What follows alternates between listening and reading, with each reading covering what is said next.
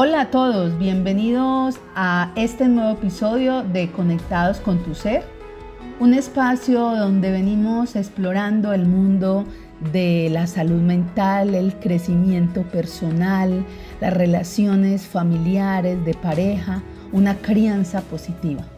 Y bueno, para quienes creen y confían y se conectan con su ser, estamos aquí desde el Centro de Familia Vid, una obra de la Congregación Mariana, donde queremos conectar con tu ser.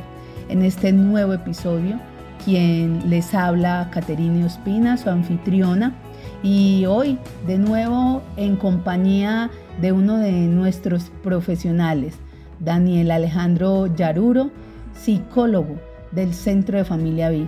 Daniel, qué bueno tenerte en este nuevo episodio. Hola Caterina, muchas gracias por esta invitación. Siempre me place poderlos acompañar. Qué bueno Daniel y empiezo que con algo hoy vamos a trabajar el tema de los celos. Cómo influyen los celos en nuestra vida, en nuestras relaciones. Y creería Daniel que en nuestro proceso clínico, ¿cuántas mujeres, cuántos hombres llegan a consulta?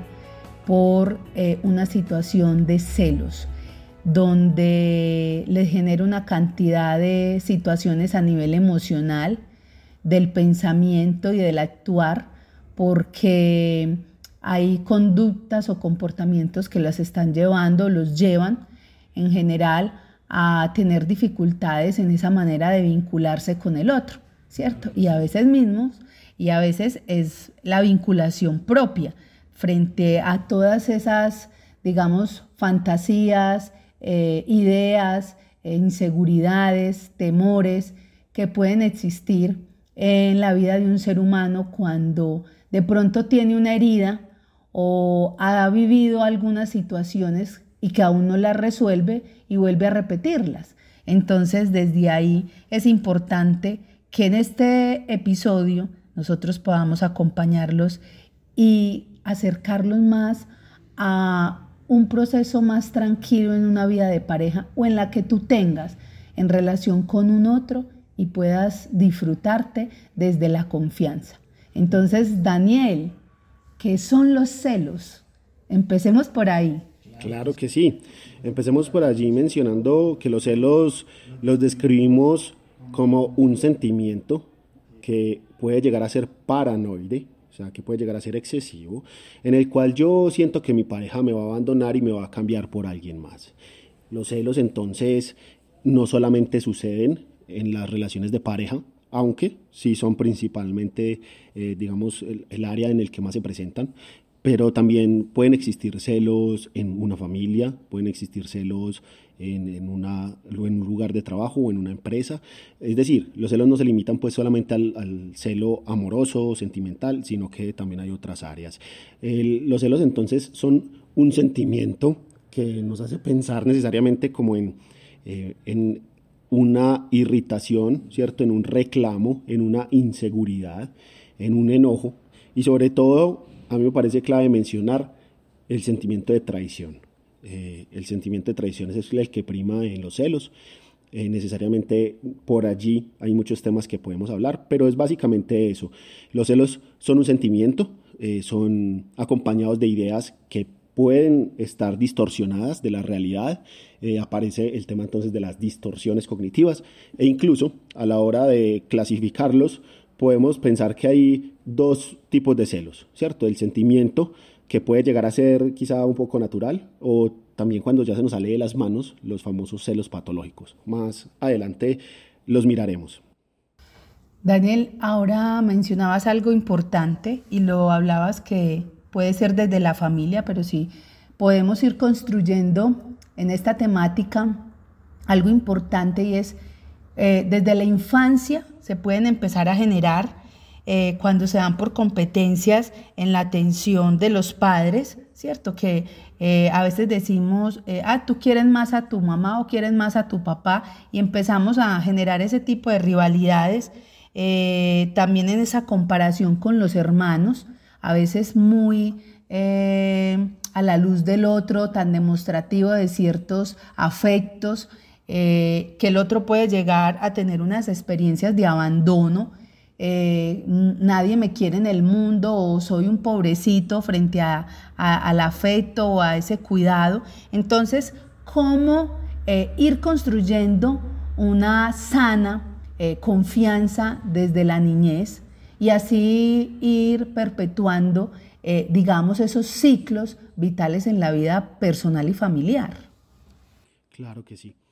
Eh, hablas de una de las raíces principales de los celos. Los celos eh, son una inseguridad, eh, pues surgen de inseguridades que nos quedan especialmente desde la infancia y desde la adolescencia. También pueden venir dadas por experiencias que tenemos posterior en la vida, por ejemplo, experimentar una traición. Entonces, si yo quiero que digamos, poder fomentar eh, en mi vida una autoconfianza, una autoestima suficiente para no sentirme inseguro, para no sentirme celoso constantemente, pues yo debo necesariamente cultivar estos, estas características en mí. ¿De qué, cuáles estamos hablando? Autoestima, amor propio, sentido de vida y construir rutinas de autocuidado, de hábitos saludables y sobre todo de hábitos mentales que también sean saludables. Podemos pensar que mm, hay muchas veces en las que las familias, sobre todo las numerosas, eh, aquellos hijos pueden competir como por una atención, un amor de sus padres y esto también es motivo de que la persona pueda llegar a ser celosa eh, más adelante en la vida. Sin duda alguna, mm, hay estudios que nos alertan sobre esto. Hay un estudio que llama mucho la atención, eh, que incluso como resultado de este estudio encuentran que los padres tienen problemas, suelen tener problemas para hacer sentir amados a sus hijos cuando tienen más de cinco hijos. ¿Sí? Entonces esto explicaría también cómo eh, muchas personas que crecieron en familias numerosas eh, puedan sentir esto. Y sin duda alguna puede haber unos celos que se fomentan desde la infancia por un hermano que es más reconocido que tú. Y a mí me gusta hablar entonces de la desaprobación parental. Eh, necesariamente cuando yo busco la aprobación de mis padres pero no la encuentro, esto sin duda genera una herida de la infancia y más adelante puede hacerme sentir celoso en la vida de pareja. E, en especial a mí me gusta darle un enfoque eh, especial en cuanto a la raíz de los celos, trabajando las cinco heridas de la infancia que suelen ser más comunes. Yo me pude haber sentido abandonado, rechazado, traicionado, humillado o tratado injustamente. Estas serían esas cinco heridas y suelen tener que ver mucho con la formación de estos celos e inseguridades de pareja. Les repito, el abandono, el rechazo, la humillación, la traición y la injusticia. Obviamente, cada uno de esos temas abordable por sí solo, porque hay que mirar cómo podemos quedar heridos, en qué situaciones y también cómo sanar esas cinco heridas, pero digamos que eso, pertenece también a un proceso terapéutico más extenso. Por ahora nos conviene entender que esas heridas explican también por qué yo puedo ser celoso o por qué mi pareja puede ser muy celosa. Qué bien eso que mencionas, Daniel, de esas heridas de la infancia y cómo trabajarlas.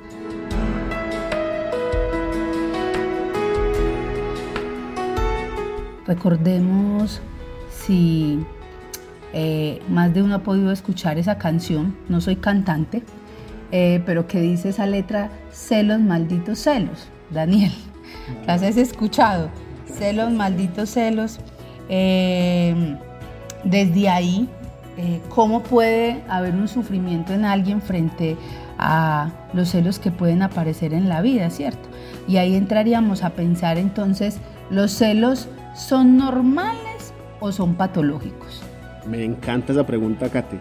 Me fascina porque digamos que es algo que encontramos frecuentemente en el espacio terapéutico. Las personas y las parejas no saben si los celos que están experimentando y la forma de manejarlos es bueno o si están de pronto haciendo su relación algo un poco más tóxica a través de estos celos.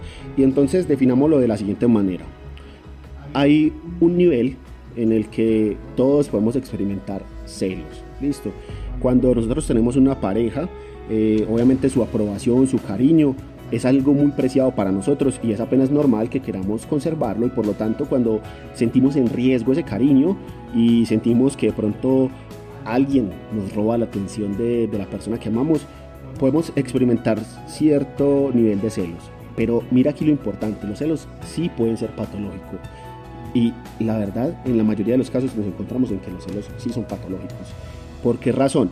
Porque cuando altera la funcionalidad de mi vida y cuando afecta la estabilidad de mi pareja y lo sano que puedo llevar a cabo esa relación, pues totalmente son patológicos. Voy a poner un par de ejemplos, me gusta ejemplificar esto para entenderlo.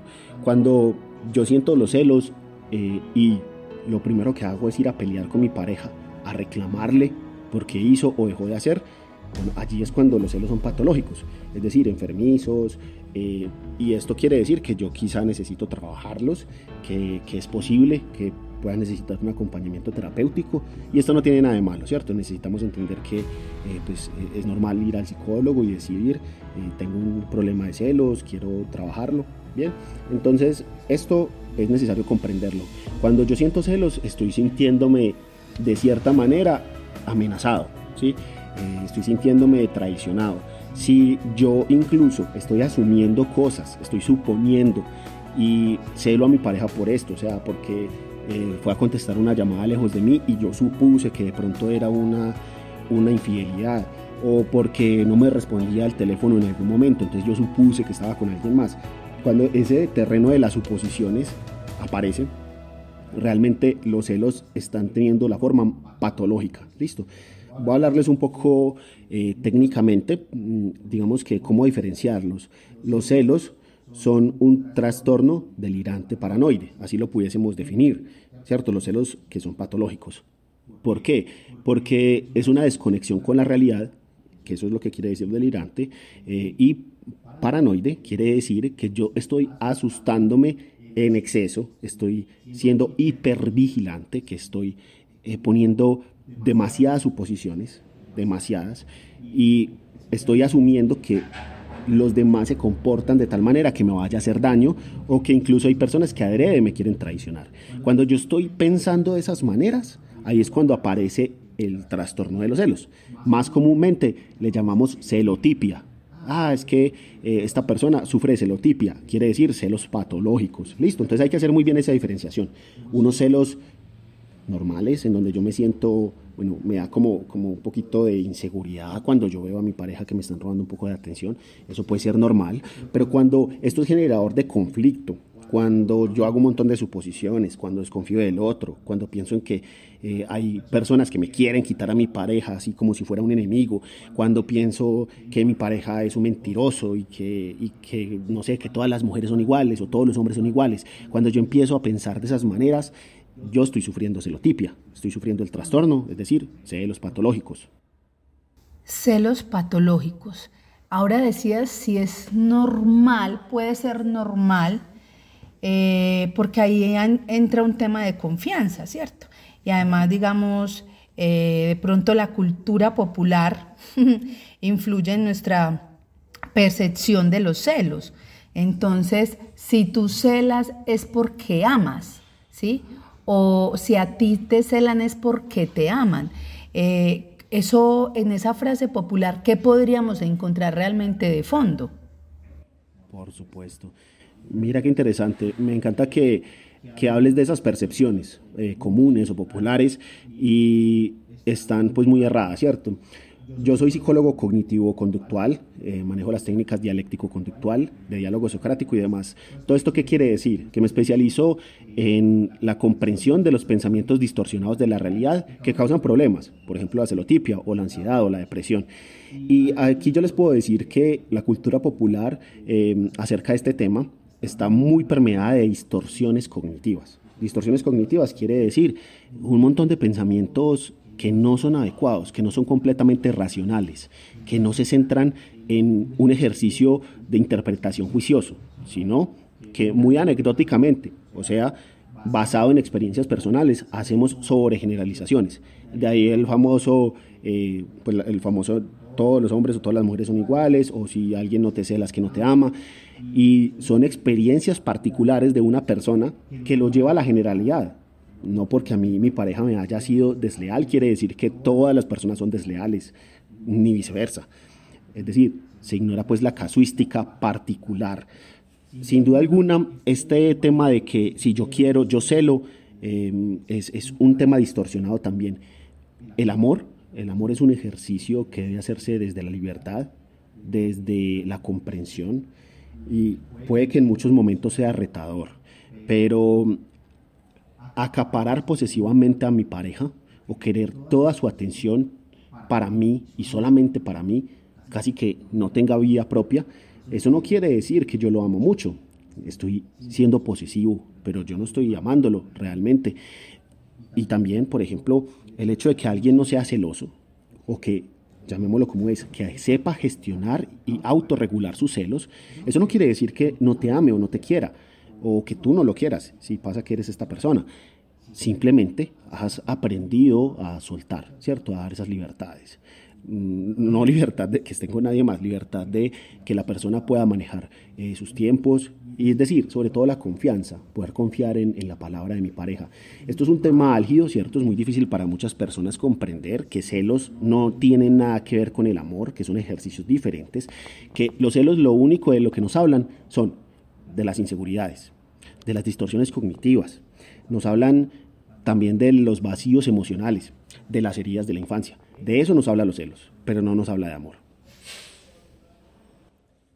Gracias Daniel por esta información tan valiosa de eso que causa, de cómo se representa, del significado de lo que es el amor, porque a veces eh, pensamos, como lo decía, los celos eh, son amor, no son amor, ¿cierto? Entonces la necesidad de sentir que el otro es mío, que al otro lo necesito para ser feliz. Eh, hemos hablado en otros episodios sobre esas creencias, entonces también de ahí desmitificar cuáles son las creencias que yo tengo frente a los celos, frente a lo que significa eh, amar al otro. Y desde ahí entraría a decirte que si entonces en ese caso los celos son innatos o son aprendidos. Interesantísima pregunta también. Mira que mm, hablamos de que son principalmente aprendidos, son el resultado de algo psicosocial, porque también encontramos en la, en la cultura popular, y muchos pacientes lo refieren en consulta, que dicen, no, es que yo soy celoso porque yo soy así, yo nací así, o, o yo siempre he sido así. Bueno, resulta que es algo aprendido. Los celos son principalmente aprendidos de las experiencias en la familia nuclear. La familia nuclear suele ser pues tus padres y tus hermanos y tú, pues si pasa que los tienes. Y esas familias nucleares, como tú mencionabas al principio, dan experiencias de amor o hay veces dan experiencias de inseguridad, desamor, competencia. Y, desde allí vienen los celos. Entonces, los celos sin duda son aprendidos. También puede pasar que los aprenda en una etapa más tardía de la vida, en mi adultez quizá, eh, al sufrir una traición. Puede que esa traición me haya dolido tanto, y lo vemos también en consulta, que pues yo sienta que no, no puedo confiar o que tenga muchísimo miedo a confiar y desde esa experiencia entonces negativa yo aprendí algo mal sano, que es a, ser celoso, ¿cierto? A ser restrictivo con mi pareja, a ser posesivo quizá. Y, bueno, esto puede pasar, pero ojo pues, porque no debe ser la excusa. Así como existen los médicos para tratar las enfermedades fisiológicas, pues afortunadamente estamos los psiquiatras, los psicólogos y los trabajadores sociales para atender este tipo de problemáticas mentales. No hay que tener vergüenza, ¿sí? A cualquiera de nosotros le puede pasar y tener dificultades para superar una traición, pero lo que yo sí definitivamente no debo hacer es creer que porque yo he sido celoso en algún momento de la vida, siempre voy a ser celoso. No, debo necesariamente eh, desaprender acerca de, los celos y debo aprender mayor confianza, mayor amor desde la libertad, eh, para poder superar estos asuntos y poder construir la relación sana que todos deseamos. Qué bien, Daniel, y lo nombrabas ahora. Para eso está el Centro de Familia Vid, con sus profesionales, todo su equipo de psicólogos, especialistas, eh, donde acompañamos de la mano todas las situaciones que puedas vivir a nivel personal, familiar, eh, laboral, sentimental. Allí está nuestro equipo de profesionales, trabajadores sociales, especialistas en familia, donde sabemos y tenemos la certeza de que acompañarlos hace parte de nuestro propósito.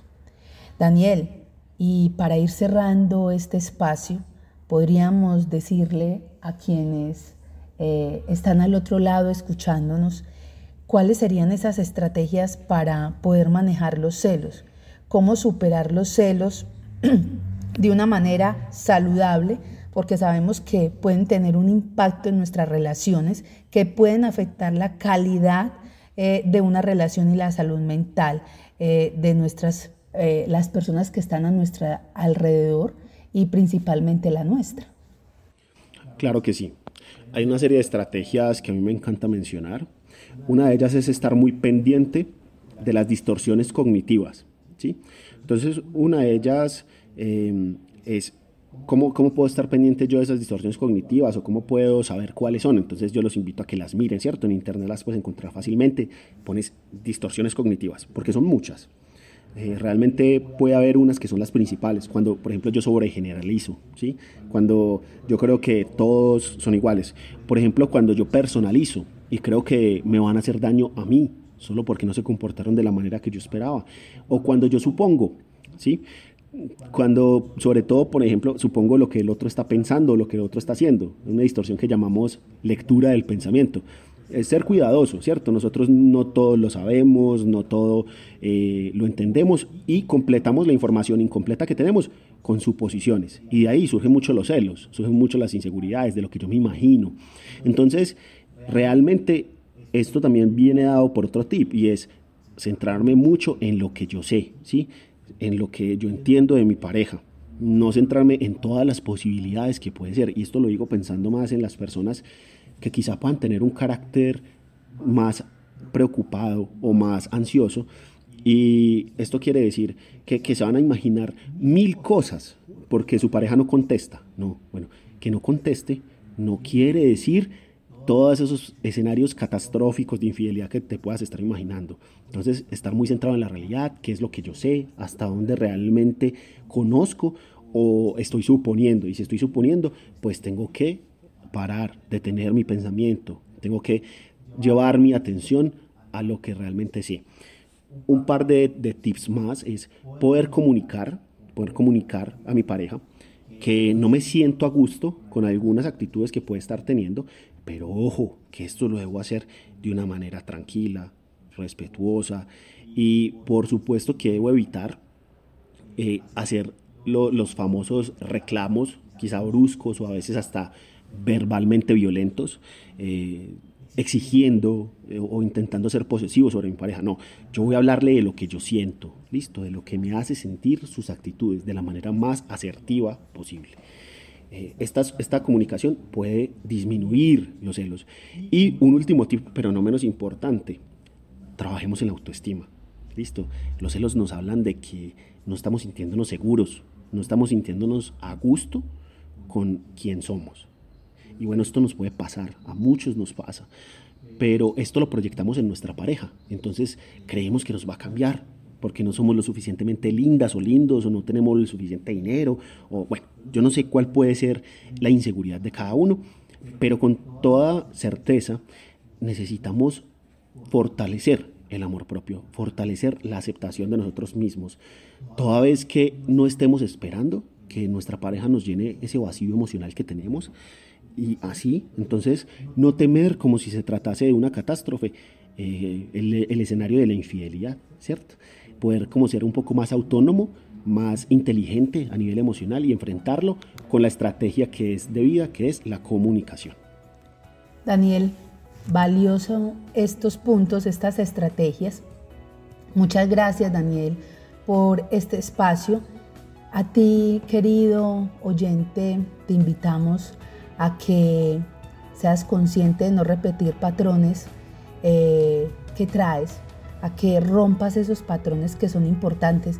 Daniel, Miguel de Cervantes Saavedra decía que los miedos son una especie de, de, miedo, perdón, los celos son una especie de miedo y de temor.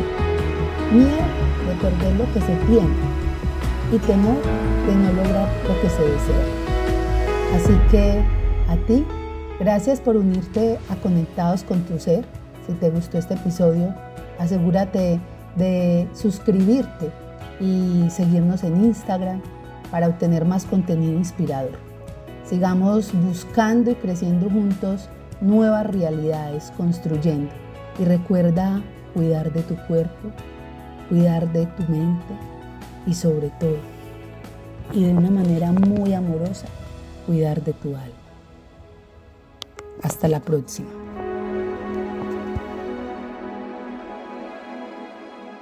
Síguenos en Facebook e Instagram y conoce todo lo que tenemos para ofrecerte en el Centro de Familia Vid.